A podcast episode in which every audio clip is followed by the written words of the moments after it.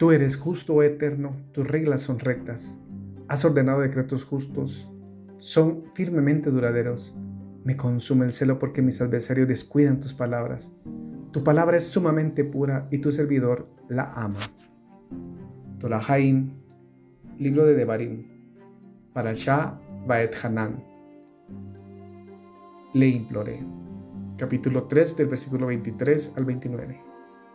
Yo le imploré al Eterno en ese momento diciendo, mi Señor, Eterno, tú has empezado a mostrarle a tu servidor tu grandeza y tu mano fuerte, pues ¿qué podré en el cielo o en la tierra que pueda realizar como tú tus proezas y tus actos temibles? Ahora déjame cruzar y ver la buena tierra que está del otro lado del Jordán, esta buena montaña y el Líbano. Mas el Eterno se enojó conmigo a causa de vosotros y no me escuchó. El Eterno me dijo, es demasiado para ti, no continúes hablándome de este tema.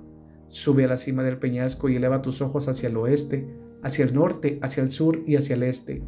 Y ve con tus propios ojos, pues no cruzarás este Jordán, pero darás órdenes a Yehoshua y lo fortalecerás y le infundirás ánimo, pues él cruzará delante del pueblo y él hará que ellos hereden la tierra que habrás de ver. Y nos quedamos en el valle frente a Bet Peor.